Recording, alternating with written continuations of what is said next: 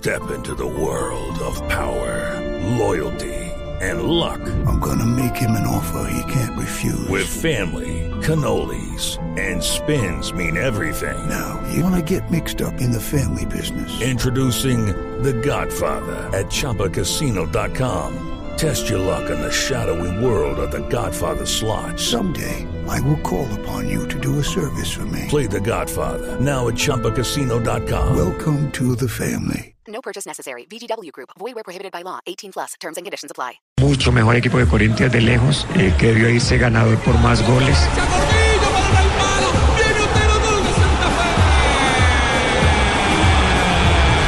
Hoy empatamos, toca que ir a ganar. Seguimos dependiendo de nosotros, llegamos vivos independientemente del resultado en Chile. Así que era lo que queríamos.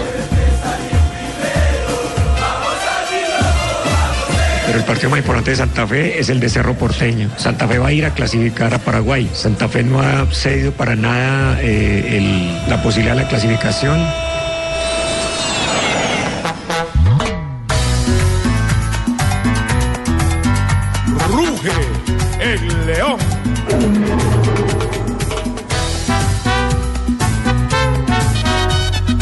Dos de la tarde, 43 minutos. Hoy es viernes. Bienvenidos, señoras y señores. Estamos en Blog Deportivo. Hoy es jueves, hoy es es jueves. jueves. Jueves. Juernes. Entonces se me venció la cuota, fue hoy. No, y, día- eso, un día- y esa plata no se la retornan. No, un sí, día que uno no, pague adelantado no se le intereses. retorna Uy, nada. pucha, sí. Ay, Sí, yo estaba feliz que porque la, la tenía que pagar el viernes. Con razón, hoy. yo sí lo vi así en Ay, pucha, deportivo, y ser. dije, "Tica, se vaya para su casa de pesca y todo eso, ¿no? Está ya feliz. Bienvenidos. eh, todo esto para decirles que le cogió la noche Independiente Santa Fe. Sí, Se pegó una complicada tremenda. Pero Eh, total. disculpame, Javier, discúlpame, no sé cómo hacer un programa tan prestigioso, primero esa corbata no te sale con, ese, con esa camisa. No importa, somos argentinos, no sale lo que sea. Así parece Don Chinche. Escúchame, ¿cómo vas a abrir un, un partido? Qué mal combinado, programa? compatriota. Escúchame, vos argentino, colombiano. ¿Cómo van a abrir un programa tan exitoso con una, un empate que sabe derrota a Santa Fe? En vez de hablar de Argentina, que está en el primer lugar del ranking mundial. No, no. Argentina. Argentina, ¿viste? Tranquilo, Tumberín. Argentina. Argentina. Tranquilo. Ey, lo puedo llevar a mi país. Todo Pero digan no sirve para nada eso. No sirve para nada. No sirve para nada. Hay que ganarle no, Bélgica no, existe. Venite para Colombia, te lo digo, Juanjo, ¿en serio? No, pero está segundo Bélgica en ese ranking. Tumberini, no existe. Lo confieso que la única feliz en esta mesa es Marina Granciera porque Corinthians no perdió. Y, está, y está prácticamente. Yo también estoy feliz. Mariña y Marina, estamos felices. Por eso no vino a trabajar ¡Con Corinthians! Bueno, lo de Santa Fe, ¿qué lectura tiene? ¿Se le descuadernó el equipo a Alexis García? Los cambios, Javier. Es que no tiene, no tiene delanteros. No tiene. Javier un hombre de gol, un hombre contundente. Y fuera de eso, Jonathan Gómez no estuvo brillante, Ah, que es el pero- cerebro pero independiente Santa apenas Fe. están dando cuenta. Luego no era Omar No, Pérez. El problema No, es de lo dijimos. Lo que El pasa problema- es que Peluso, Peluso resolvía lo las cosas con táctica y A no nos olvidemos A punta de que táctica. ganó una copa de- sin ganar partidos. sin ganar. De resto, el equipo lo desmantelaron. Lo desmantelaron. Y ahí es cuando uno mira y, y- y confronta, hace las referencias entre el balance de la Asamblea. Recaudó cuánto? 42 mil millones eh, de pesos Ah, Independiente plata, Santa Fe. De ganarse Sí. dos mil millones. O no, perdón, 49 mil. 49 mil fue el Sí, recaudó entre 50 todo, mil. eh, incluidas las ventas de jugadores y todas esas cosas. Y, y en el ejercicio apenas hay un balance de 12, de 2 mil millones de pesos a favor, en caja. O sea, ¿se gastaron 47? Sí, ah, sí, todo, todo parece indicar que sí. Es decir, los contadores eh, cercanos a Independiente Santa Fe, con los que he tenido la oportunidad de hablar, me han, me han expresado esa preocupación.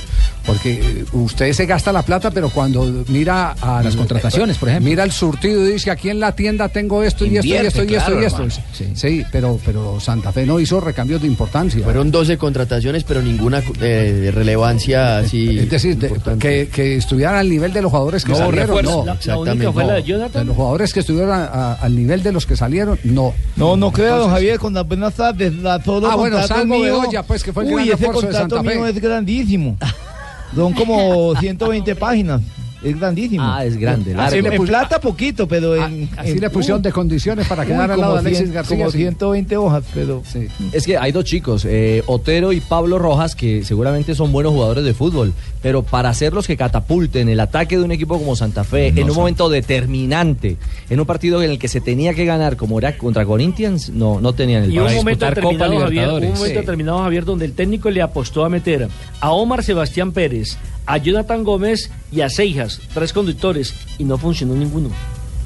Yo pienso a la- que a la, fatiga física eh, de nuestro delantero, eh, Otero, que, que era nuestro primer filtro en ataque y el hombre que nos aguantaba la pelota para poder salir. Y el chico recibió un golpe fuerte, lo sintió, de pronto teníamos un revulsivo en esa posición, lo aguantamos donde pudimos y creo que Corinthians nos, esos primeros minutos del segundo tiempo nos dominó el juego, nos cogió muy abiertos en el medio del campo, presionando en zonas que no podíamos hacerlo y, y yo creo que lo aprovecharon bien. Luego el partido se meten atrás, hacen todo lo que, lo que tiene que hacer un equipo con oficio eh, en cuanto a, a tiempo, a quemar, a hacer entrar al camillero, al, al- al botar la pelota, a aguantar y, y creo que terminaron aguantando un partido que Santa Fe salió a buscarlo de frente. ¿Este ha sido el mejor partido de Santa Fe en la era de Alexis García? No, hago la pregunta. Según Para Alexis, mí no. sí. No creo. Sí. No sé, o sea, como resultado, no. Los cuatro partidos que llevo dirigiendo a Santa Fe es el partido que más me ha gustado. El partido, el fútbol es, los partidos son de momentos. En el fútbol no hay verdades absolutas, sino verdades relativas al juego. Y la verdad relativa a este juego fue que Santa Fe al primer tiempo fue mucho mejor equipo de Corintias de lejos, eh, que debió irse ganador por más goles. Y al segundo tiempo, aún ganando, no se tiró atrás. Y si se tiró fue por circunstancias del partido de los rivales o por fatiga física de algunos hombres que vienen tocados hace rato. La verdad, Jerry no pudo jugar el partido pasado porque viene con una contractura muscular, Baldomero viene con una contractura en el gemelo. Este es un equipo que está bastante tocado y lo dije desde que lo cogí. No, no, no les dije que estaban a plenitud física, dije el equipo estaba tocado y hay que manejarlo y hay que llevarlo, hay que administrarle bien el tiempo, la fatiga y en eso estamos. Pero este partido era un partido de alto vuelo, con todo lo que había, corrimos el máximo de riesgos, mandamos el equipo a presionar arriba, los muchachos entregaron todo hasta donde pudieron eh, y luego pues digamos eh, aún estando en ese, en ese estado lograron meter al otro equipo en su propia área. Muy bien, las eh, palabras de Alexis García, el técnico de Independiente Santa Fe. Sí, eh, no sé si quieras oír mi comentario técnico, pues, pues ya no como jugador, ¿sí? Ah, claro. Sí lo quieres oír. Más tardecito, sí. Lo que Vamos pasa a ¿qué tal consultar se me, si- qué tal se va- me olvide lo va- que iba a decir? Vamos a consultar si en esas, Escríbalo, ciento- escríbalo. si en esas 120 páginas hay algún permiso para que pueda hacer comentarios eh, contradiciendo No, sí, yo técnico. tengo pleno, uf, uf, uf. Está, uf. bueno, eh, Uf. simplifique. Porque anoche se arrugó contra Sí. Omar Pérez dándole mensajes. No, anoche de- yo pienso que Omar entró en un mal momento. No, mentira, Somita, lo estás Ay, haciendo bien. Yo pienso que sí está bien. Lo que hizo fue bien. Bueno, y Tite, ¿qué, qué cara puso el técnico de Corinthians? Estaba feliz porque la, pues eh, yo pude ver a, a Tite antes del, del compromiso y, y la verdad es que Sí, ¿no te Corinthians vieron, estaba mira? muy complicado. ¿Te Eh, vieron no con veían Tite? tan- no me veían pues en forma profesional. En la práctica. Ah, se vieron de forma Reconocimiento de profesional. campo. Ah, qué bueno. y, y, pues claramente mm, por la altura, por el por el um, plantel del Corinthians que no es no pasa, no pasa por un gran momento. No es de primerísima línea. Exactamente, no es de primerísima línea, no es de lujo y Tite salió feliz de la vida. O que, que eu quero dizer com isso e pro torcedor corintiano? Para montar uma equipe, por vezes, em ¿Qué alguns, quiero decir al por hincha exemplo, Santa Fé. corintiano? Santa Fé é campeão da Santa Sul-Americana, Fe mantém a es base el da ah, sua equipe. campeón de la, Isso é de la rotina, Sudamericana. isso é Mantuvo su repetir, base. isso aí é amadurecer, isso aí Esto é es errar pra depois amadurecer un acertar. É plantel, um un processo equipo, de evolução. un proceso e a de equipe ela está evolución. muito acima daquilo que El eu equipo está imaginava muy estar. arriba a de lo equipe que se imaginaba remontou estar. e está chegando com um jogo de antecedência possivelmente Y me pareció que classificada. llegar Isso un é día muito. antes de- eu del sei que partido, vocês dos días geram uma antes del partido, expectativa sabía alta que e había una expectativa alta. campeã. Mas nós temos que ter um Hay que, discernimento mucha gente se de compara con el equipo campeón. E pero nosotros no estamos en Santa ese nivel y jugar contra Santa Fe es muy difícil. absolutamente se ela for para o Paraguai Porque además, seguramente Santa Fe ahora va a. Paraguay a clasificarse y nosotros tenemos un duro partido frente a Cobresal. ¿Cómo están las cuentas en este momento de Independiente Santa Fe? En estos momentos Independiente Santa Fe es segundo del grupo, tiene ocho puntos, es escolta de Corinthians que tiene 10. El problema es que Cerro Porteño tiene un partido pendiente con Cobresal. Cobresal es el equipo que ha perdido con ¿Ese todos. partido es hoy? Sí. No. Este lo adelantaron por el Si Cerro. Porteño le gana a Cobresal, Cerro Porteño será el segundo del grupo con 10 puntos, los mismos de Corinthians, y obliga a Santa Fe a ganarle en el último partido en Paraguay. Ganar o ganar la, última, la única alternativa que tiene Independiente. A menos, Fe claro, que. Cobresal le haga el favor. O que, por ejemplo, si Cobresal llega a empatar, entonces Santa Fe con un empate podría estar clasificando de visitante. o si Cobresal llega a perder. Digámoslo, digámoslo para simplificar y no ponernos a hacer cuentas eh, cómo clasifica y cómo no clasifica. Porque Depende de la sí verdad mismo. es que está dependiendo de resultados de terceros. Sí. Y tiene que esperarse el que se acaba de cumplir el número de partidos de eh, Cerro Porteño, eh, que tiene dos partidos por jugar.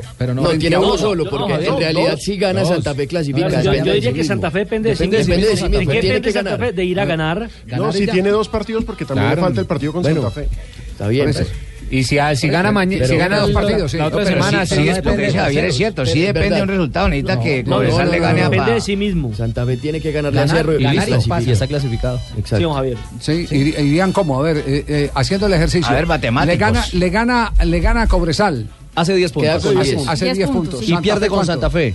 Queda con Fe 11 Santa Fe. Y Santa Fe llega a 11. Queda con Santa Fe 11 Llega y Santa Fe y 11 Porteño con unidades. 10. Entonces una final. Le Mm, toca, ir a la los riñones allá en, la olla. A recuperar le lo que perdió le pueden acá. dar una mano, sí le pueden dar una mano. Si Cobresal le llega a ganar, le da una mano y tiene que ir a empatar. Sí, eso es lo que yo estaba diciendo. Que Alexis García dice que va a ir a, a- a clasificar, ¿no? Que dice que va a ir a, Pa- a Paraguay. Y- y me extrañaría que dijera que no iba a ir a clasificar. No sí conozco el primer técnico que diga, voy a ir a sería esa. Uy, eso sí me asustaría. No, lo, compli- Lo complicado no. Lo complicado es ir y No lograrlo. conozco el primer técnico en lo que tuve de fútbol que diga, la próxima semana voy a ir a perder a Paraguay y, y quedo eliminado. Y Robinson Zapata hace un análisis del rival, de lo que No, significa hoy justamente este Cerro Porteño Zapata, el arquero cardenal.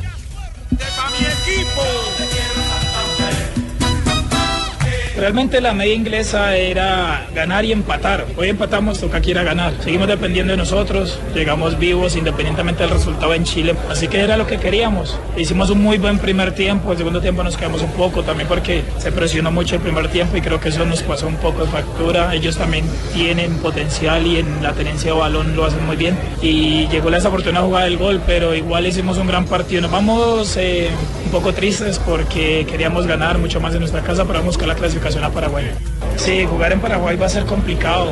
Eh, no es solo lo futbolístico. Ellos son de, de choque, de problemas, de pelea. Vamos a sortear todo eso y a sacar el partido adelante. El primer partido aquí tuvimos muchas opciones para ganarle a Cerro Porteño, pero tenemos la certeza que allá va a ser otro partido. De igual manera esperamos resolverlo a favor. Si hacemos comparación al partido anterior con ellos acá, están de local y van a salir a jugar más. Eso puede brillar un poco más. Yo no había escuchado eso, don Javier, esa- esa- ¿Cuál, pero cuál? si es de choque yo me hago incluir. Uy, ese día de juego entonces yo le digo a, a, No, no, a Alexis, no lo. Bueno, único, lo único que sentimos es eh, el gran esfuerzo que han hecho estos muchachos de la plantilla de Independiente Santa Fe, que le han metido todo, absolutamente todo, la entrega de este equipo como para eh, poder compensar eh, la diferencia que, que, eh, marcaban antes los jugadores que tenía.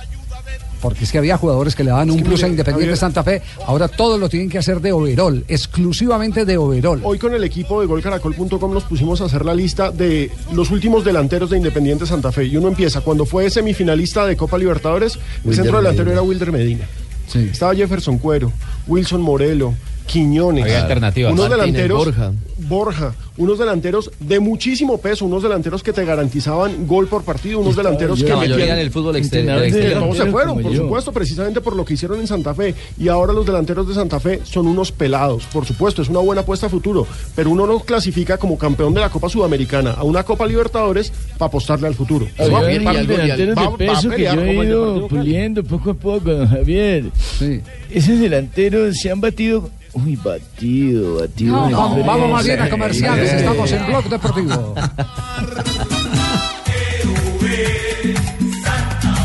¿Cómo dice?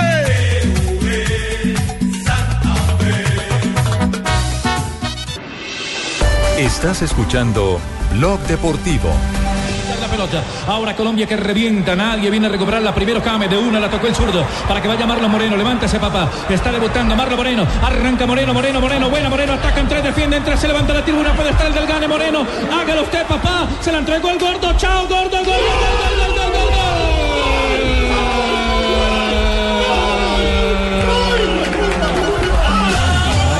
Eso último que se escuchó es para celebrar el Es- cuarto lugar de la selección Colombia. Salto de, de- de ensalada de frutas trajeron Ensalada- ese día. sí, sí, sí, sí, de trajo frutas, frutas ese día. No se emociona, pues, un día no se puede emocionar. Sí, pero No, yo sé, perdón.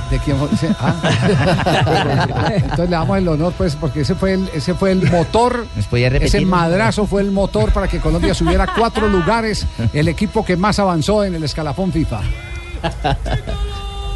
Exactamente, porque recordemos que Colombia estaba en la octava posición en el mes de marzo y después de ganarle a Ecuador y ganar a la selección de Bolivia, Colombia ahora es el cuarto. Está solo por detrás de Argentina. Que es la Decime quién está primero, Marina, por favor.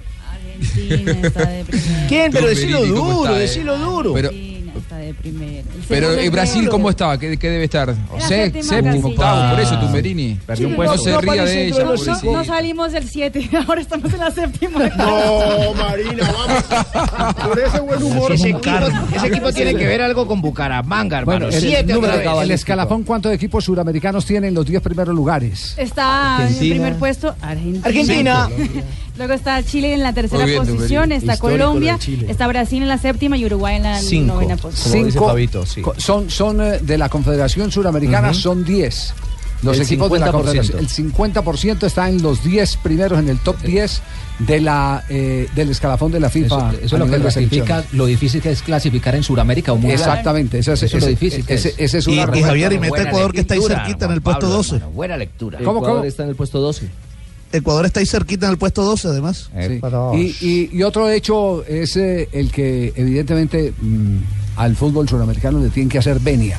Porque aparte de lo que está demostrando a nivel de selecciones, con cinco selecciones entre los 10 primeros lugares, es la despensa del fútbol internacional.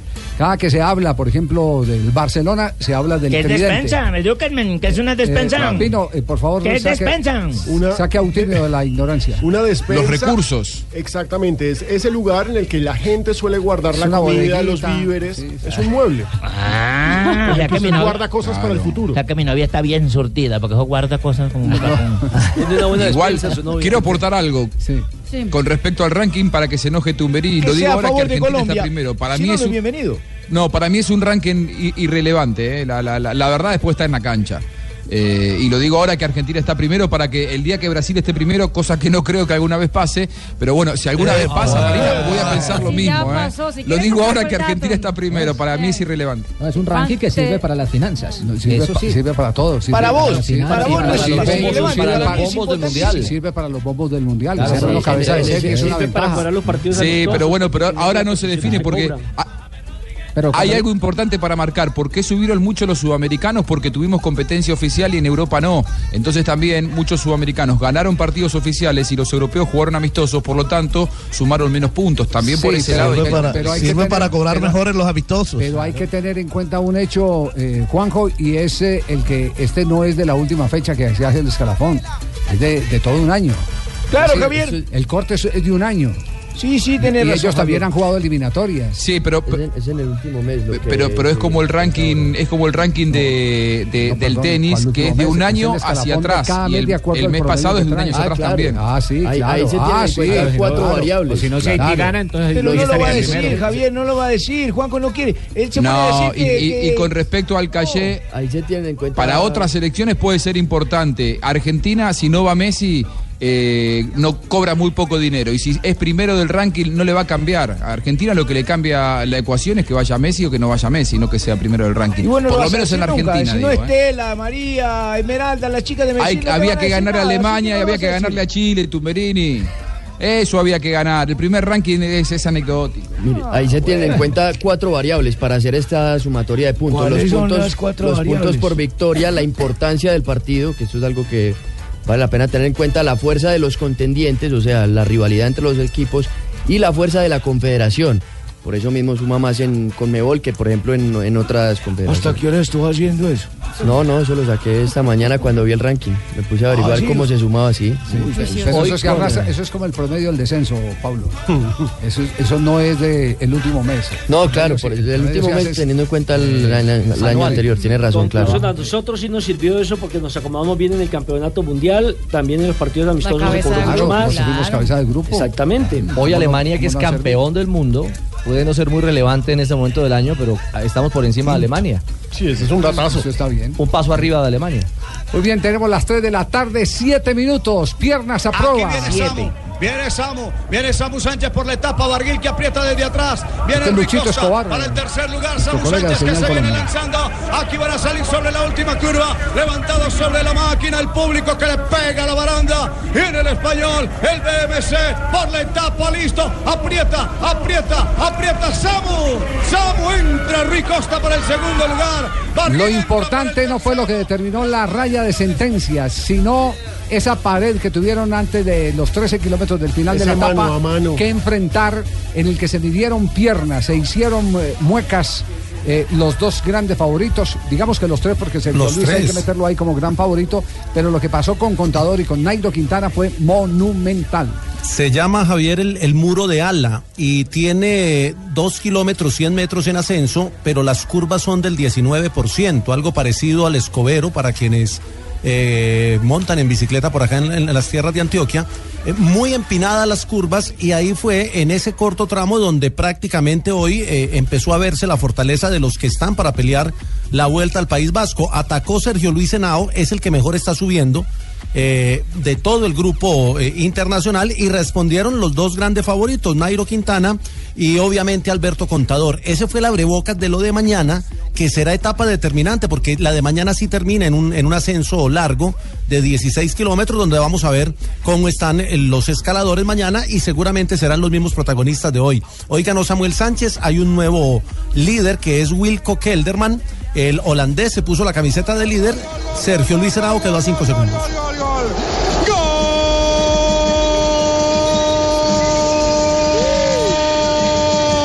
del Athletic Club de Bilbao en la catedral. ¡Qué En bien! España. Minuto 47 de partido, el uh, Bilbao en la Europa League. Estamos ya en los cuartos de final de la Europa League. Está ganando un gol por cero a la Sevilla en este momento y ya va encaminando su clasificación a la siguiente ronda. La especialidad de la casa, la especialidad del Bilbao, un cabezazo. Y de ocho goles en 10 partidos en esta competencia lleva Duris. Muy bien, escuchamos a Nairo Quintana para que. eh, Oye, nos ¿habló el la paisano? Habló el paisano. Ay, sí. pues te póngame las palabras del paisano a ver qué fue lo que dijo. Si le acordó esos tiempos cuando subía ya por el alto y eso, berriondo ¿En, subía. en qué condiciones subía? Subía, mire, con la, ¿cómo llama esa? Con el uniforme que tenían eso y un par de tantimploras de leche. Y eso se la echaba. Y la ruana enseguida se la echaba al contercio con una mochila de esas de jique.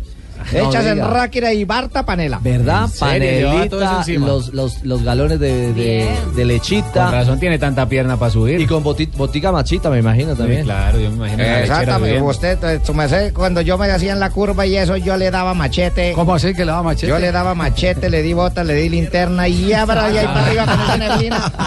Y habla y ahí para arriba con la neblina. Bueno, he venido recuperando de- del virus que nos dio después de la Vuelta a Cataluña. Eh, hemos tratado de aguantar bien ahí para la espera de- del último día de la crono. Ninguno quería ayudar y al final nos han pillado los, los que han quedado atrás y, bueno, ya han llegado los otros líderes de los otros equipos pues a sus posiciones. ¿Y eso cómo está hablando ahora que los has pillado y que nos hemos ido? Joder, y se han jodido la gente y gilipollas. ¿Y esta Hostias. Open, open. ¿Y es que todos los días comulga que le ando a decir hostias? No, no, no es una expresión muy española, es que pasa buena parte de los 365 días del año por tierra de Cataluña. Pero Nairo también habló de lo de no se le mañana. olvide la palabra berriondo. No, ya no se le olvida, seguro que no. Eh, eh, lucha, batalla, ataques, estrategia para hoy y lo que vendrá mañana. Bueno, estamos ahí cerca, esperamos a ver qué ataques surgen y poder aprovechar un, un buen momento. Además, Arrate supongo que te traerá muy buenos recuerdos. Sí, aquí he ganado en, en un año muy bien y poder repetir sería maravilloso. Bueno, y la expectativa entonces eh, Oye, de ese mañana. man va a la- a la academia de Open, tío. Open Tío ya está viendo su sede en Open Tío. A nivel Claro, internacional. claro, para que. Tío. La, Tío. la expectativa mañana es alta, son ocho premios de montaña, hay cinco de segunda categoría, el de primera está al final eh, y puede ser determinante en la llegada a Eibar, porque pasado mañana en la última etapa es una etapa contrarreloj que como todos sabemos no favorece mucho a Nairo, aunque en el tema del cronómetro la paridad entre Nairo y Contador es muy interesante en las últimas pruebas y no hay mucha diferencia entre el uno y el otro. Pero mañana se deben establecer diferencias de cara a la contrarreloj para llegar más cómodos. Seguramente lo intentará Sergio Luis Henao, que hoy demostró que es el que está más fuerte del Sky, y seguramente lo intentará Nairo. Y el rival a vencer será Alberto Contador. Claro, eh, Sergio Luis está segundo a cuatro segundos, ¿no? Sí, a 4 y Nairo está a 14. De Kelderman, que tampoco se puede descartar, ojo, porque tiene equipo y está subiendo bien. Bueno, eh, una última inquietud. Eh, decía Nairo que había gratos recuerdos del final de etapa de mañana. Ahí fue donde coronó él o aseguró el título de la, del País Vasco. Sí, señor, en Arrasate. esa, en esa etapa y luego lo mantuvo en la, en la contrarreloj. Y ahí fue donde perdió la vuelta al País Vasco el año pasado Sergio Luis Henao, en, en la etapa contrarreloj. Así que eh, mañana va a ser muy interesante por el tema de los escaladores, porque Kelderman, que es el líder, está fuerte, los dos colombianos están fuertes y Contador es el, el gran rival a vencer. Mañana son 159 kilómetros y quedarán 16 en crono el eh, día sábado. Perfecto, ahí está entonces. Mañana no me pierdo esa etapa por nada del mundo. ¿A qué hora tengo que verla? A las 9 de la mañana. 9 de la mañana y estaré haciéndole fuerza a las piernas del compadre Berriondo. Sí, compadrito, ponga señal Colombia, que es eh, Pues claro, por quien ahí es lleva que la vemos. exactamente las emociones de esta Bueno, qué año vuelta al ciclístico País este, ¿no? Vasco. Qué lindo este año ciclístico. Oye, no hemos hablado de Barranquilla, que estamos de cumpleaños. ¿Ustedes qué les pasa, oye? Oye, No. mira, mira, yo de Arroyo. 203 203 años años de y la fundación de la Puerta de Oro de Colombia. La casa de ustedes, Por de donde entró absolutamente todo nuestro país, la, La cultura, casa. la historia. Allá les Bueno, entra no, de todo. no, propiamente no fue fundada, Nelson. Barranquilla fue erigida como villa eh, hace 203 años, porque aquí no, digamos que no la fundaron. Eh, O sea, mira, mira la trampa que llegaron voto yo los para que calaperos. se meta a corregir, porque entonces es auténtico barranquillero. ¿Llegaron que los galaperos?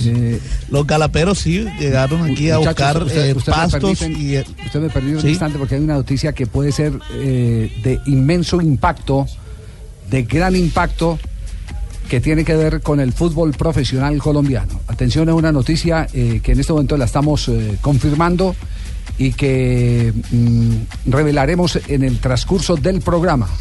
Una noticia importantísima, de grande impacto, que podría traer consecuencias al campeonato profesional colombiano. Alerta increíble, noticia de gran impacto. Espérenla solo en nuestro programa en pocos minutos. Alerta increíble, alerta de gran impacto, noticia. ¡Ay! Estás escuchando Blog Deportivo. A ver cómo, cómo vamos a, a entregar esta noticia eh, para que después no nos vayan a malinterpretar ni nada por el estilo. Eh, ¿Puede contar hasta tres para que graben en la Di Mayor? Sí. Siempre nos van a Sí, malinterpretar. uno, dos, tres. Eh, atención que la Superintendencia de Industria y Comercio acaba de aceptar la demanda interpuesta por el Real Cincelejo por competencia desleal acusando a la división mayor del fútbol profesional colombiano en el famoso caso del Depor de la ciudad de Cali. Eh, vamos a, a confirmar, me dicen si ya está eh, en este momento Juan Carlos Restrepo, el... el, eh, el, Padrastro James. yo diría que el representante de, más de la operación. Igual, los dos. Sí, bueno, perfecto. Juan Carlos, ¿cómo le va? Buenas tardes. Javier, muy buenas tardes. Buenas tardes para ti, para la mesa de trabajo, para los radioescuchas. Eh, gracias a Dios, bien. ¿Ustedes cómo han estado? Bien, bien, bien. ¿Usted nos puede confirmar la noticia que una fuente de, de- de la superintendencia nos acaba de entregar? ¿A usted le han confirmado, le ha llegado ya alguna notificación? ¿Que le fue aceptada su reclamación?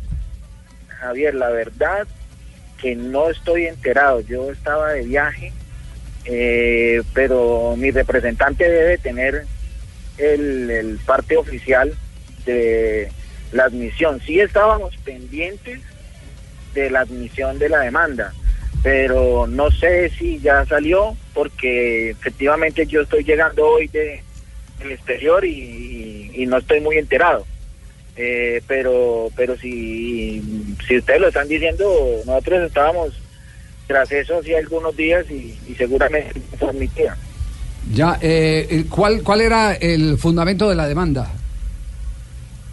Javier, eh, dentro de lo que eh, mostraron los, los abogados nuestros, hay un tema de competencia desleal y de abuso de posesión dominante eh, de la DIMAYOR eh, y era lo que se estaba demandando. Con esa demanda lo que se estaba, lo que se ha venido buscando es seguir adelante con nuestro proceso. Ya, eh, ¿y eso qué consecuencias traería para el campeonato? ¿Ustedes han calculado No. cuál es el alcance o no? No, Javier, no. La verdad, en el tema, yo he estado un poquito al margen, eh, en el sentido de que, de que yo firmé las demandas y todo eso como representante legal, pero el concepto claro de la parte técnica y judicial del, del proceso, pues lo tiene mi, mi representante. Mi representante jurídico en ese, en ese, en ese caso, porque pues como tú sabes, eh, yo tengo más de un jurídico, entonces en ese caso hay un doctor, si, usted, si tú gustas te puedo dar el contacto del doctor para que hables con él. y Bueno, él eh, por- por- entonces, ¿por qué no hacemos una cosa? Eh, vamos, vamos, vamos, eh, en este momento estamos tratando de hacer contacto con la superintendencia, porque lo que necesitamos saber es cuál es el alcance. Si evidentemente al declararse competente la superintendencia puede intervenir el campeonato profesional colombiano, eh, en este caso en el tema de la primera B, y, y hacer que eh, la ley eh, haga cumplir eh, el deseo de ustedes de el disputar el torneo de la primera B en la casilla del Depor, que ahora es el Atlético. El Atlético Fútbol Que Club. ahora es el Atlético Fútbol Club. Entonces, entonces quedamos en eso, lo volvemos a marcar en, en par minutos, eh, Juan Carlos. Señor. En par minutos lo volvemos a llamar mientras usted habla con su apoderado. De, de todas maneras, nuestro equipo de producción internamente nos, nos eh, va a colaborar para ver si, si el abogado ya tiene la notificación. Eh, ya que usted todavía no está enterado de- del tema, atención primicia de Blue Radio, en este momento les estamos entregando, fue aceptada en la superintendencia, se considera competente la superintendencia para eh, juzgar el caso del equipo Real eh, Tolima, ¿es cierto? eh, Tolima Nelson? Real. Tolima Real, Tolima Real, exactamente. Tolima Real, que eh, oficialmente es Real Cincelejo, la ficha es de Real Cincelejo, pero por supuesto estamos bravo. hablando del Tolima Real y el caso es la competencia desleal que tuvo la Di Mayor al inscribir, al rechazar al Tolima Real a pesar de tener todos sus papeles en regla y aceptar al Depor con cambio de nombre a Atlético Fútbol Club y con los papeles en veremos, porque recordemos que lo inscribieron con documentación de equipo amateur. Es cierto, y, es cierto. Y una de las preocupaciones que tenía precisamente Juan Carlos era quién le va a responder a él por todo lo que invirtió con los sueldos de los jugadores, porque dejaron a, un grupo de 25 jugadores del Tolima sin trabajo. Atención que me, que me acaba de llegar ya eh, la copia de, de la resolución. la copia, Javier, perfecto. Gracias, gracias. Atención, Ministerio de Comercio, Industria y Turismo, Superintendencia de Industria y Comercio, Do- Delegatura para Asuntos eh, Jurisdiccionales, está radicado 5 de abril del 2016, hoy estamos a qué, a 6? A 7. ¿A 7? Uy, pues sí, yo estoy andando mal de día y de calendario. sí. Mira que El- salió ayer, ¿no? El Parece. auto fue el 24488. Y dice, por lo cual se resuelve la solicitud de mediante eh, de medidas eh, cautelares. Me tiene un poquitico de paciencia porque la pantalla de mi, de mi Del teléfono celular. no es muy grande y la letra es muy pequeña. Proceso de competencia desleal, demandante Club de Fútbol Profesional Tolima Real, FCSA. Eh, demandado División Mayor del Fútbol Colombiano, Di Mayor. Y se dice eh, eh, lo siguiente, se decide la procedencia de las medidas cautelares que de manera previa a la presentación de una demanda por competencia desleal presentó el Club de Fútbol Profesional Tolima Real SA contra División Mayor del Fútbol Colombiano. Aquí está, se hace el, resumen eh, del tema demandante y aquí eh, más adelante están eh, las consideraciones. A ver las consideraciones como para no alargarnos mucho en los ¿Cómo no, motivos. doctor? Las estamos leyendo. Javier la está Sí. dando al aire en este preciso momento. Acorde con el artículo 31 de la ley 256 de 1996, la prosperidad de la solicitud de aplicación de medidas cautelares en el marco de la acción de competencia desleal exige de un lado que el peticionario se encuentre legitimado o autorizado para demandar las medidas. Es decir, ya hay un primer reconocimiento, Sí. consideran una institución legítima, con todos sus derechos, para lo cual deberá acreditar su participación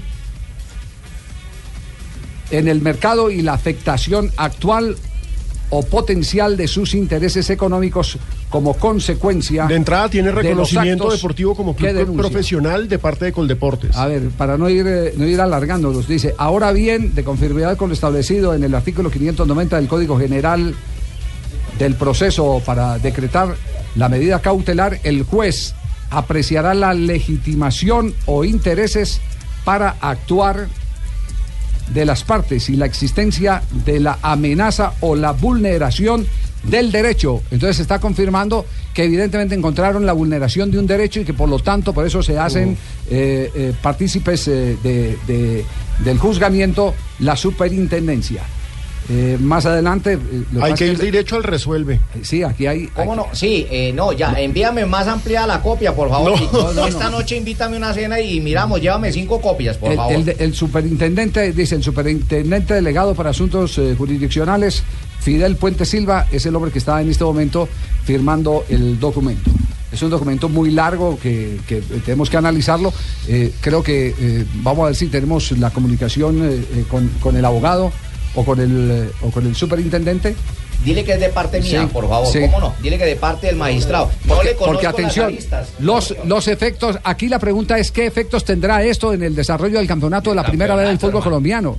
Alejo, puede suspender o qué, esa es. Sí, es que Pues de es- entrada ya está jugando el eh, Depor alias Atlético Fútbol Club. Alias. Sí, no, porque pues es alias. Y el equipo ha per- ya ha jugado cuatro partidos, los ha perdido. Entonces, de entrada, esos cuatro partidos, ¿qué va a pasar? ¿Qué va a pasar con los partidos que se aplazaron? ¿Qué va a pasar con la primera los Es decir, esta decisión pone en entonces? jaque a la primera vez. ¿Y los que han ganado a ese equipo que le, quitan los puntos? ¿Qué va a pasar con eso?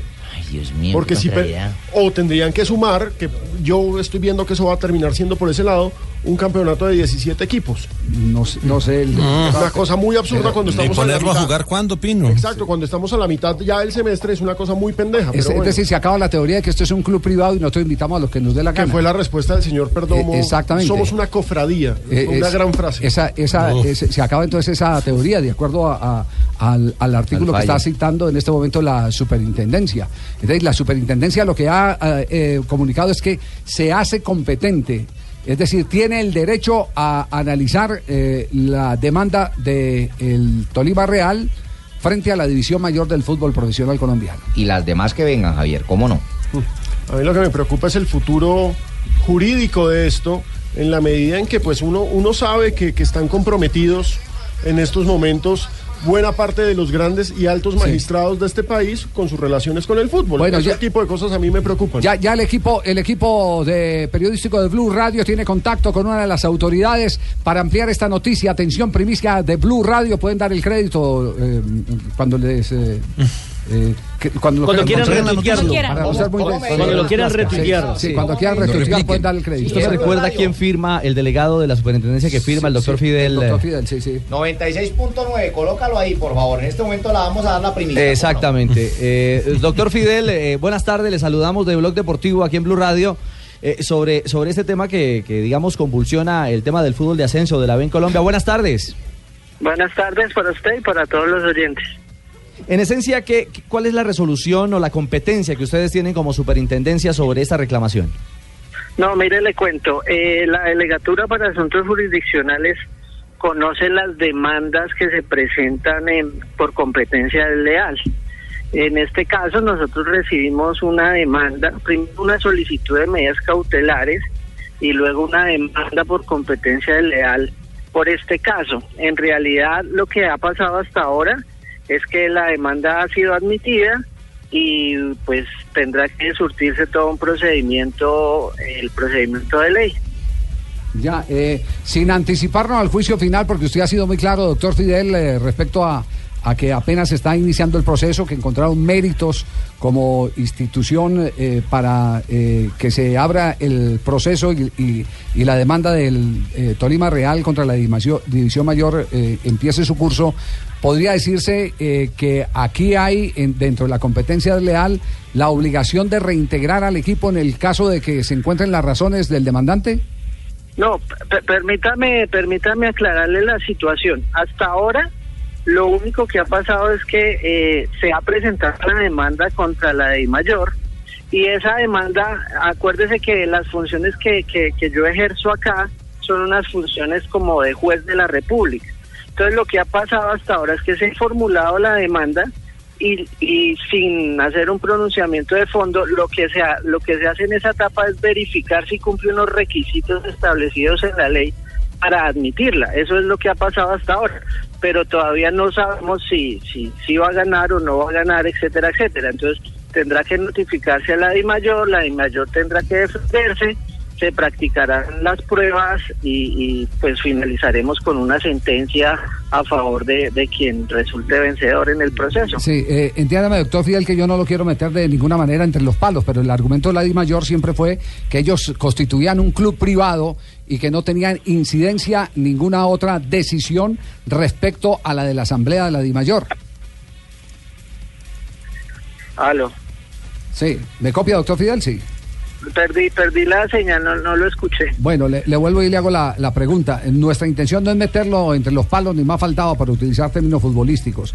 Pero eh, eh, la Di Mayor, en la última respuesta que le dio al Tolima Real, a través de su presidente Jorge Perdomo, manifestó que ellos eran un club privado y que invitaban a quien quisiera porque eh, así lo determina la Asamblea. Es decir, ellos se han negado siempre a reconocer el que hay autoridad superior a ellos por este caso. Eh, en consecuencia, ¿cuál es la autoridad que tienen ustedes para intervenir un supuesto club privado, como lo dice el presidente Di Mayor?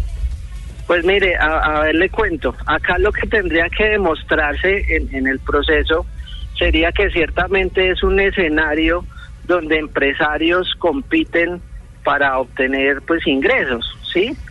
Eh, un escenario de competencia de, de dos empresarios que participan en un mercado y que compiten por, por unos clientes, llámense patrocinadores o, o hinchas, etcétera, etcétera. Y al, al si llegase a ser así, pues evidentemente estamos en un escenario que sí se rige por las reglas de competencia en el territorio nacional.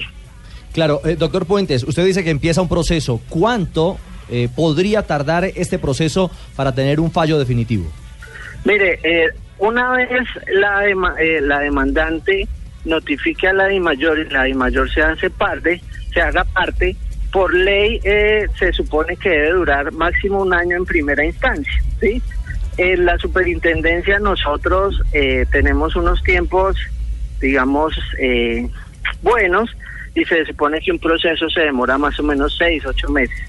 Doctor Puente, muchas gracias. Eh, se confirma la primicia de Blue Radio. Muy amable y estaremos pendientes del desarrollo de este caso que usted entenderá para la afición deportiva tiene una vital importancia. Gracias a ustedes. Muy amable. Hay una Al doctor, eh, Fidel Puente Silva, que es el superintendente Alejo, el superintendente delegado para asuntos jurisdiccionales de la Superintendencia de Industria y Comercio en nuestro país. No, doctor, entiendo su, su prudencia, ¿cómo no? Hay una noticia que me parece. La gran noticia es que la conclusión es que el fútbol no puede saltarse la ley.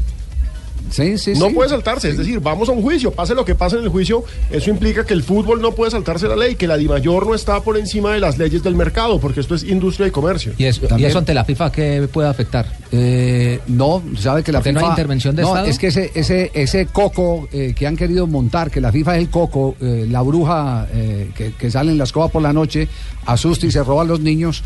Ese desde hace rato está desmontado. Ustedes recuerdan que en aquella famosa oportunidad tres jugadores de fútbol que pertenecían a Independiente Medellín recobraron su libertad.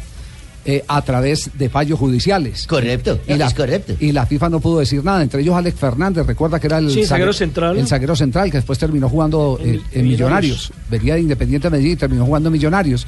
Entonces, eh, queda claro que la FIFA lo que evita es intervenciones en la composición de los comités. Es decir, no eh, permite que yo gobierno le diga a la federación es que me tienen que meter a eh, Germán Peren- Vargas Lleras como presi- vicepresidente de la federación. Eso es lo que, esa es la intervención que prohíbe la FIFA.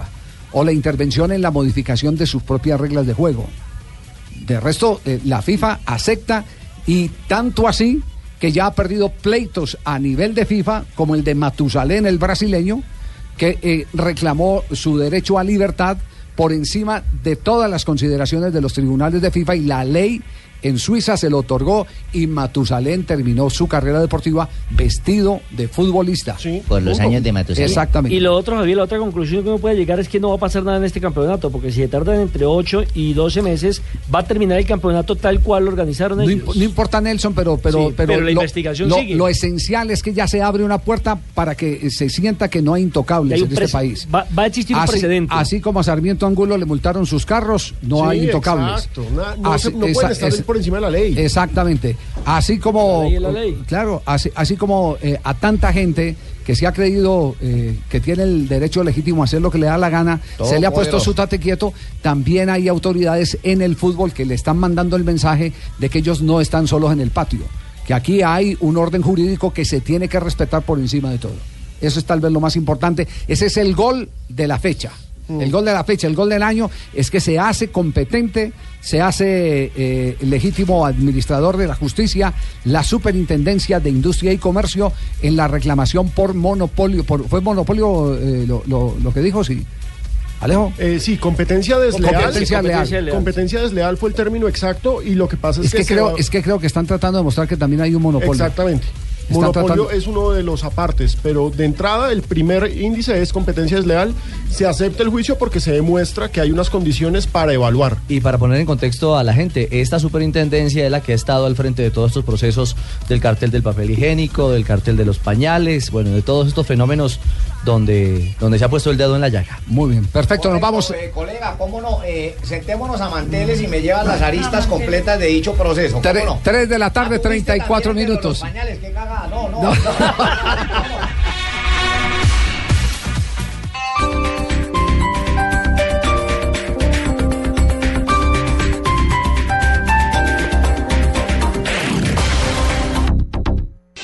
Estás escuchando Blog Deportivo. 3 de la tarde, 44 minutos. Reiteramos, el Ministerio de Comercio, Industria y Comercio, Superintendencia de Industria y Comercio, delegada para asuntos jurisdiccionales, aceptó la demanda contra la Di Mayor por parte del Club Re- Tolima Real, Club de Fútbol Profesional. Aquí es donde viene una, una pregunta. Si Coldeportes le suspendió el reconocimiento deportivo, eh, eh, temporalmente, dizque mientras se pone al orden en, en documentación y la superintendencia considera que, que es, Es todo legal. lo Entonces, avala. entonces hay un pulso también entre la superintendencia y Coldeportes, ¿o Sí, no? porque Sí. de entrada aclaremos una cosa. Tolima Real tiene un reconocimiento deportivo legal de Coldeportes eh, por medio de resolución 00 bla bla bla de 2013. Es Sí, decir, pero, pero eso cuando estaba es la equipo- demanda, no, cuando estaba la demanda porque recuerde que, que, eh, el- le, le suspendieron, no se lo Se lo quitaron. suspendieron. Está suspendido, Exacto. lo tiene pero suspendido. Entonces- Sí, porque no puede haber 17. No puede, por ley no puede haber 17 Exacto. equipos, porque por ley no puede haber 36, 37 equipos profesionales, solamente puede haber 36. la y le dieron ese reconocimiento deportivo temporalmente al, al, al Atlético. Depor, que es Atlético Fútbol, Fútbol Club. Club, sí. Ahora, el Atlético Fútbol Club, y ahí está el otro sobresalto de la que hace Coldeportes, es decir, la otra cosa arbitraria que hace Coldeportes, es darle un reconocimiento deportivo temporal a un equipo que tiene reconocimiento deportivo aficionado. Es decir, el Atlético Fútbol Club a esta hora está jugando Copa, sí, eso es bastante chistoso. A esta hora está Y jugando va ganando Copa. justamente en este momento, Le- minuto al 38 del Orso Marzo, ¿no? Está jugando con Orso Marzo. Con Orso Marzo, sí señor, en el Pascual Guerrero. Porque eh, Juan Carlos Restrepo, el, el presidente del Tolima Real, ya, ya conversó con eh, su abogado Juan Carlos. Sí, sí, Javier, ya, ya, Sí. ya me enteré del tema, ya sé los alcances de lo que estamos haciendo y pues a tus órdenes. Eh, ¿qué, qué conclusiones sacó? ¿Cuál es el alcance, de, consideran ustedes, de esta eh, determinación que ha tomado la superintendencia? Mira, Javier, la demanda que se presentó se presentó porque la Di Mayor está planteando los derechos que a mí me avalan como socio de la Di Mayor, como afiliado a la Di Mayor. Mm, habría que tener en cuenta ustedes que son periodistas y tienen tan buena memoria que hace aproximadamente dos meses eh, lo que las mayores votaban decía era que nosotros nunca habíamos sido afiliados a la DIMAYOR. Pues después de dos meses vuelven y cambian y ahorita sale un documento firmado por el doctor Yesurún donde me está diciendo que producto de que me suspendieron el reconocimiento deportivo, él me desafilia de la de la DIMAYOR. ¿Por qué, amigo? Entonces, ¿Escucha bulla? Doctor, entonces habría que preguntarse, es, una cosa dice el secretario general de la de la DIMAYOR, que Sí. dice mediante un documento público dándole respuesta derecho de petición que yo le hice donde me dice que yo no estoy afiliado. Y otra cosa dice el presidente de la donde me está desafiliando. Entonces, entonces, ¿estoy afiliado o no estoy afiliado? Ah, no, Entonces, pero sí. todos es- todas esas cosas me están vulnerando mis derechos. Los derechos de, asocia de asociados. No, pues ellos, es que ellos mismos, ellos mismos le están armando el proceso, le están fabricando el proceso. Sí, Eh, eh, eh, exactamente. sí, claro. Entonces, Porque como cómo van a decir que no es afiliado y después dicen que, eh, Que los formalmente lo están desafiliando. que Pero desafilian no y una pregunta, Javier. eh, Sí, el, el doctor. ¿Recuerdan ustedes que hace un tiempo decían que era que yo no era afiliado porque en el 2006 y que no sé qué y que y que el que había pagado era por en el 2006? Pues aquí tengo un documento firmado por el doctor Ramón Yesurún donde me desafilia. Ah, ok, si lo desafilia es porque hacía parte. Claro, es el reconocimiento. Eh, Eh, Esa es si una evidencia. es porque, es porque hacía parte, primero. Y segundo, Javier, Sí. vale la pena preguntarse. Y yo no estoy atacando al fútbol ni nada de eso, yo estoy defendiendo mis derechos. ¿Cuántos clubes, cuántos clubes, por problemas más delicados nuestros, tienen el reconocimiento deportivo, han tenido el reconocimiento deportivo y jamás lo incluyó la DIMAYOR? Eh, Es decir, usted, usted, usted cree que hubo un trato, hubo un trato diferencial, es decir, se violó también Por su favor. derecho a la igualdad. Por favor, es que es, evidente, Javier, es más evidente. ¿Por qué? Porque basta recordar cuánto tiempo ha tenido el reconocimiento deportivo suspendido América de Cali. ¿Cuánto tiempo lo tuvo el, por el Cúcuta Deportivo? El Pereira. ¿Cuánto tiempo lo han tenido, por ejemplo, para no ir muy lejos, el Pereira? Más delicado aún. Y Hay no los han clubes desafiliado. y no los han desafiliado. Más delicado aún, Javier. Bueno, oiga, su- con lo de los con lo de los Panama Papers Sí. que acaba de salir ahí el señor Infantino, más delicado todavía es Javier que hay clubes afiliados a la DIMAYOR que están en lista Clinton. Más delicado que el caso de nosotros y están jugando y no les han dicho nada y no los han desafiliado. Y recordemos un caso claro, el de Deportivo Pereira contra el que no tengo nada, es un de- es un equipo que está ordenado en liquidación. Ujú. Oiga, eh, una, una pregunta, Juan Carlos. ¿Cuál, cuál eh, es el alcance? ¿Qué es lo que ustedes buscan? ¿Que lo reintegren eh, eh, en el tiempo que dice el superintendente, eh, superintendente se podría demorar la demanda, que es eh, ocho meses mínimo? ¿O que se suspenda el campeonato por no estar ustedes en este, en este instante? ¿Qué es, ¿Qué es concretamente lo que están buscando? Nosotros estamos buscando básicamente es que se nos reconozca el derecho de asociado a la DIMAYOR, primera instancia, y segundo, que se nos resarzan todos los derechos a los cuales teníamos derecho desde el año 2015 y que por no haber la DIMAYOR actuado como debió, no, no se nos, se nos vulneraron. El Claro. derecho de participación desde el año 2015, desde el 9 de febrero del año 2015 es del, del Real Cintelero. Claro, pero Y para eso, pero para eso hay que esperar el fallo, hay que esperar el fallo porque, Eh. digamos, aquí estamos hablando, fue, eh, el primer paso que se dio fue que se aceptó la demanda. Ahora viene el Pero- juicio. Es, Exacto, ahí, viene, viene el juicio. Otra cosa son las pretensiones de, de ustedes, que es lo que van a pelear en el juicio.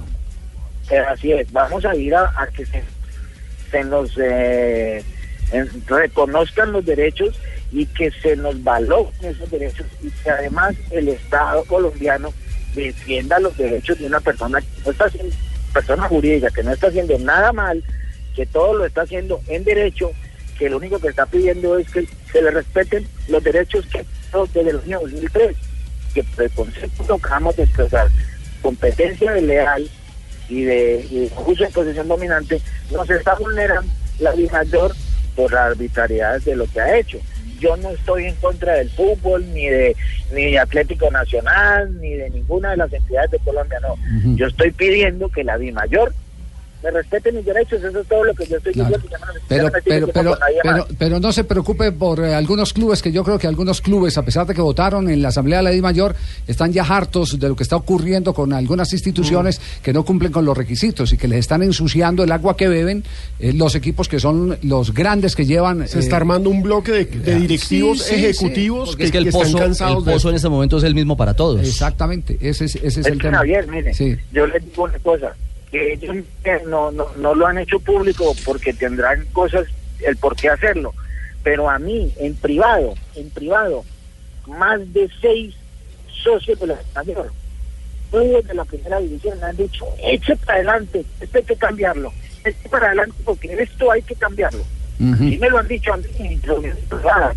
Bueno, Bueno, se- entendemos que usted está en este momento en, en movimiento y por eso a veces eh, se nos debilita la señal. Pero Juan Carlos, le agradecemos mucho, mucho la atención para eh, reconfirmar la noticia que desde hace ya algunos minutos se entregó eh, el programa Blog Deportivo de Blue Radio sobre la aceptación de la demanda y digamos que el comienzo del final de ese conflicto que se ha presentado con un fallo judicial del Tribunal Superior de Cincelejo que le otorgaba eh, la devolución de todos sus derechos porque este fue un equipo arrebatado, robado literalmente por eh, parte de algunas personas que mm, terminaron prácticamente sustrayendo los, los, los derechos de personas que se tuvieron en su instante que quedar callados, porque la situación no daba sino para eso, para quedarse callados hasta que fue reventando el tema, uno que otro valiente apareció y, y le puso el pecho a la brisa. Siempre fal- eh, no falta el, el, el que eh, venza el miedo y pueda evidentemente el conseguir el que a través de la ley se encaucen las cosas como en esta oportunidad. Y yo también le aconsejo, eche para adelante, amigo empresario, porque esto tiene que cambiar. Muy bien, gracias Moreno, muy amable. Hasta luego Juanca, un abrazo. Javier, un abrazo para ti y para todos tus escuchas de la mesa de trabajo. Gracias, Dios les bendice, que esté bien. Muy bien. Juan Carlos Restrepo, el mayor accionista, podemos decir que el mayor accionista, ¿cierto? Sí, señor, el mayor accionista. El Sí, mayor señor, el mayor sí. accionista. El mayor Tolima accionista. Real Fútbol Club. El Tolima Real Fútbol Club. ¿O usted duda que sea el mayor accionista? No, no, no, yo no lo dudo. El papá del Taita. Digo, el Taita del 10. El Taita del 10. El Taita del Es que 10. un amigo mío escribió eso, el Taita del 10 de la selección. Es que lo más, lo más crudo de, de esta pelea es que es eso, es decir, es la Di Mayor peleando con el Taita del 10 de la selección El Colombia. 10 de la selección, James Rodríguez. No, Porque Juan Carlos es el padrastro, y eso es bueno Sí. aclarárselo a los oyentes, de James Rodríguez. Oye, a propósito de James Rodríguez, eh, hoy en el chiringuito le, Ah, no, tienen, una miseria. le tienen un juicio No, a James no, Rodríguez. tienen- le tienen un juicio a James Rodríguez, un tema muy complicado. Eh, Eso es personal. Le sacaron, le sacaron unas imágenes donde el equipo estaba perdiendo y él riéndose en el momento del calentamiento. Eh, ellos tienen una interpretación eh, como un hecho irrespetuoso. Ya no me pueden reír James pues entrenando, calentando. Justamente cuando entró el eh, hincha a la cancha, puede haber causado algún tipo de gracia. Ese, ese solo momento, solo hay una imagen de James riéndose. Puede haber sido cualquier cosa, un chiste que le contaron, pero. A uno ya no es le que- pueden contar chistes en el banco. No, Y la eso. multiplicaron en el Sí, informe 100 veces. multiplicaron como si James se hubiera reído en los 20 minutos. Pero hoy hay un partido. programa, hay un especial del Chiringuito, que es un programa de medianoche, eh, en el que se va a tocar, el, el- entiendo, han invitado periodistas colombianos y todo. Ahí va a estar Julito Bolaño, va, va a estar. Sí, sí. Nuestro Julio. Lo invitaron Julio, nuestro, nuestro corresponsal en, en Madrid. En Madrid. En cambio, por ejemplo, otro diario español, eh, en lugar de darle madera a James, entrevistaron al papá natural, ¿se dice? El papá Sí, el biológico. biológico, Biológico. biológico, Biológico. biológico, Marca, marca. donde le, le- le dicen que qué le puede estar pasando a James, que él que lo conoce un poco más, que se ha hablado con James. Y James, eh, papá, dice simplemente que le afectó el cambio de tanto técnico y las lesiones a James, y punto. No perdía el Madrid, se les iba la Champions y James, de broma, le daba la risa floja a él y al preparador físico. A eso se le llama compromiso. Minuto 63 del partido. Madrid naufraga ante el Wolfsburgo y sorprende esta imagen en la banda. James riéndose sin ningún miramiento. El preparador físico Bernardo Requena le secunda. Ambos están de risas en la banda a pesar de la debacle. La explicación parece estar en este espontáneo que acababa de saltar al campo. Eso parece que le hizo mucha gracia a James, que con el equipo bordeando el desastre se reía en la banda. ¿Qué tal pues? Junto a Entonces, él, Dani Carvajal. Perdiendo un partido tenía que sentar a llorar Sí. James Rodríguez. El, partido está mal sí. planteado y la culpa es del suplente. Sí, sí. Esa- esa- y, esa- y- esa y la el mejor- preparador físico lo van a echar entonces porque también se estaba riendo. Claro. Era el socio de la burla. Y no le dan palo al preparador físico y no al, al jugador. Sí. No, ambos dijeron que lo me, parece, me parece que ahí sí raya con el exceso.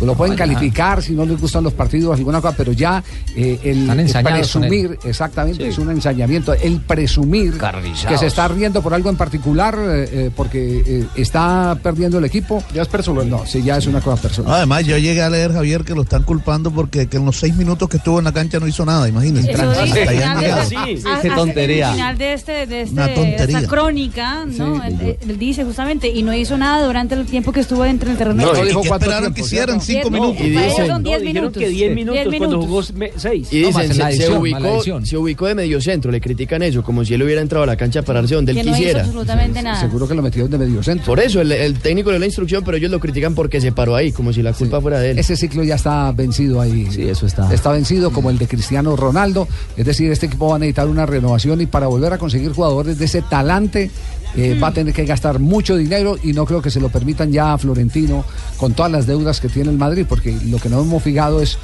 qué tan empeñado está el eh, Real Madrid eh, con, con las deudas.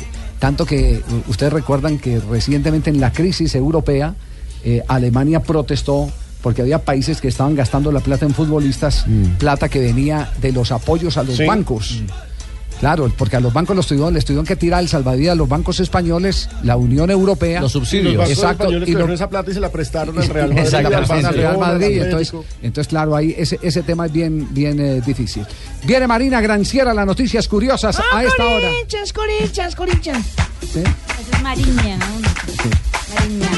Hablando de Florentino Ponce Pérez. feliz, Ponce feliz. Sí, feliz, muy contenta. Florentino Pérez, el presidente de Real Madrid, atención que también tiene noticias curiosas relacionadas con él, que ha pactado con una productora de televisión la realización de un programa en el Real Madrid TV. Y según informa, se trata de un programa con un formato novedoso en el que, digamos que sería la crítica a la prensa deportiva española. O sea, más concretamente dicen que es una mofa a la prensa deportiva y medios que están alineados con el Real Madrid. No se sabe muy bien cómo es la cosa, pero aparentemente Terrible. sería un programa en contra de los mismos periodistas que cubren al Real Madrid y que critican al Real Madrid. Atención que un médico sueco acusó hoy a Zlatan Ibrahimovic de haberse dopado. ¿Cómo?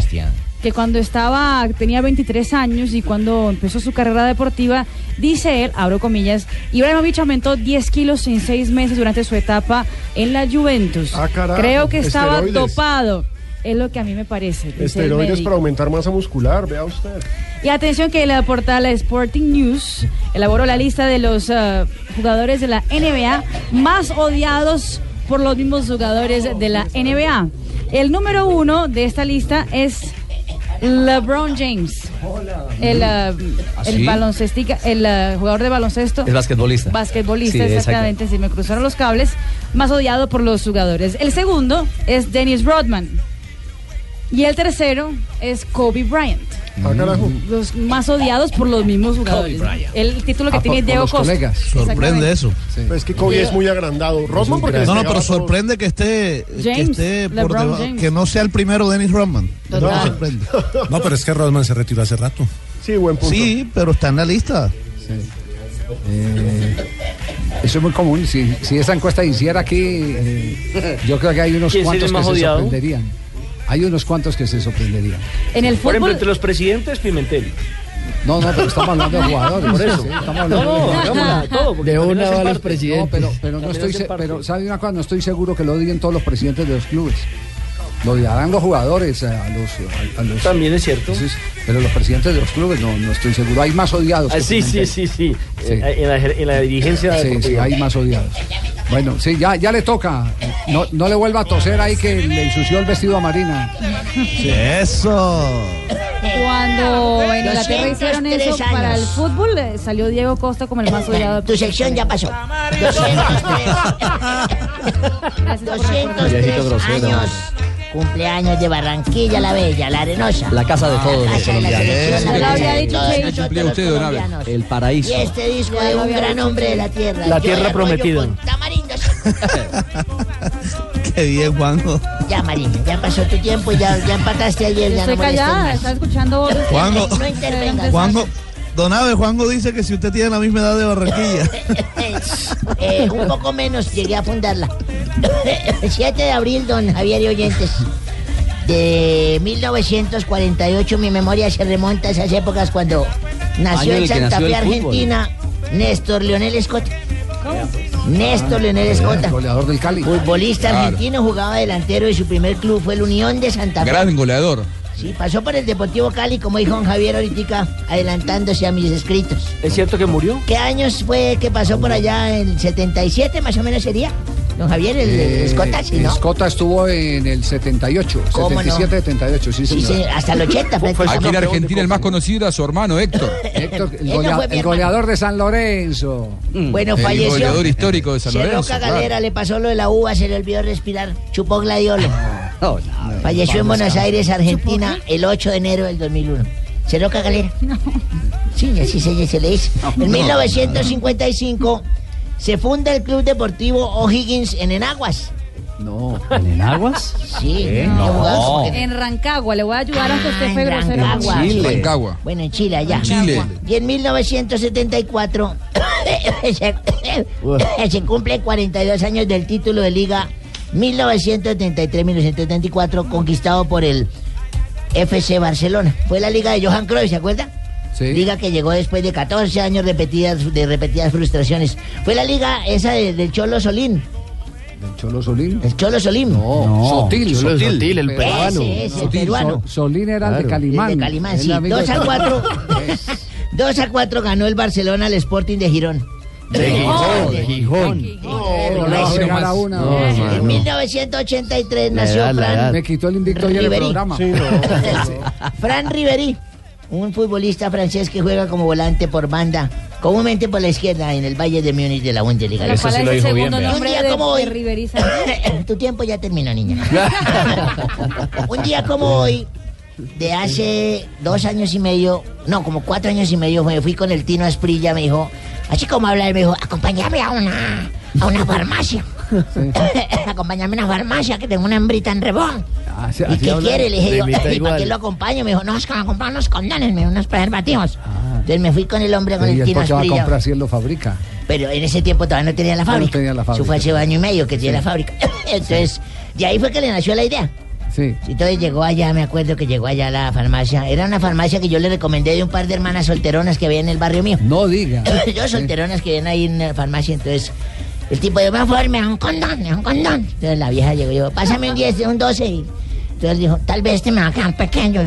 Pásame otro. Entonces la vieja padre le decía a la hermana, pásame un 18.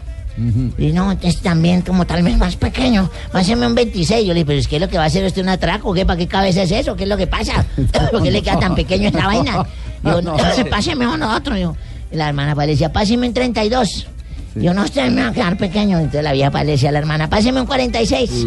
Yo no sé, me va a quedar como pequeño. Decía. Yo digo, caramba, pero Faustino, por favor. Y, Digo, páseme otro. Entonces la hermana le dijo, páseme un 54. Uy, no no, también me quedo pequeño. Entonces la vieja le dijo, hermanita, aquí hay un cliente que no le sirvió el preservativo número 54. ¿Qué más le podemos ofrecer? Y la vieja desde adentro gritó, dele casa, comida y que se quede con media farmacia, pero éntrelo.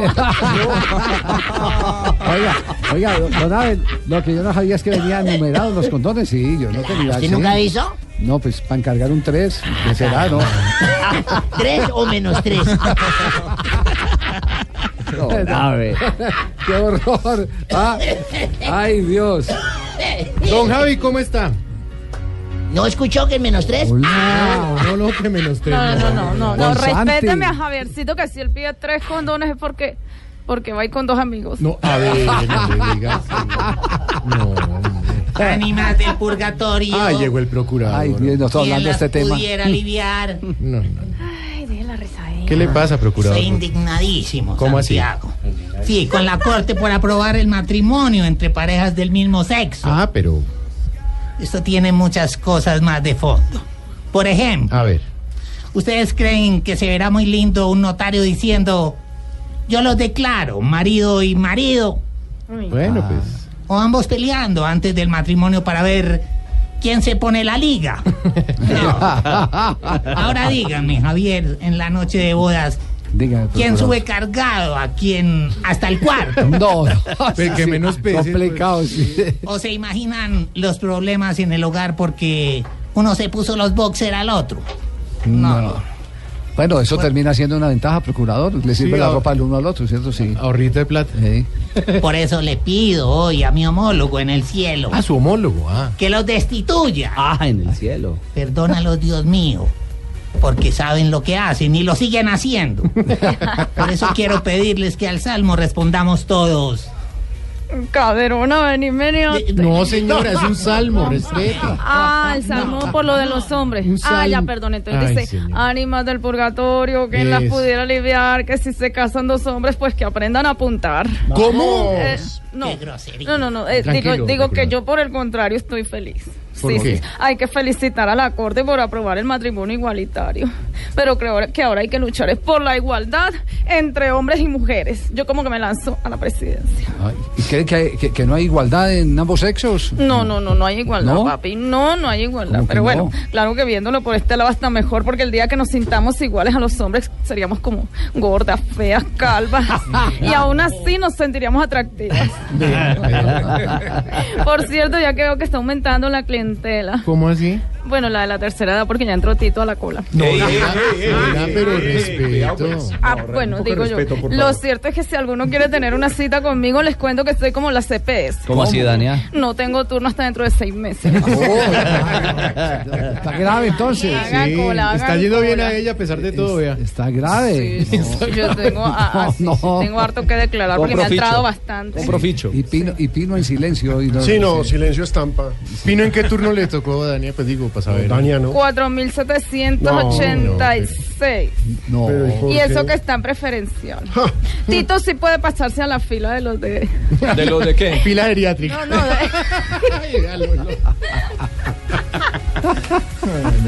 Se pone color de hormiga. me- Daniel, eh, ¿damos ideas eh, o, o será eh, contraproducente para el programa? ¿Por qué, Javier? Dígame. Que se lance como Angelita me voy a lanzar. al Senado. Sí.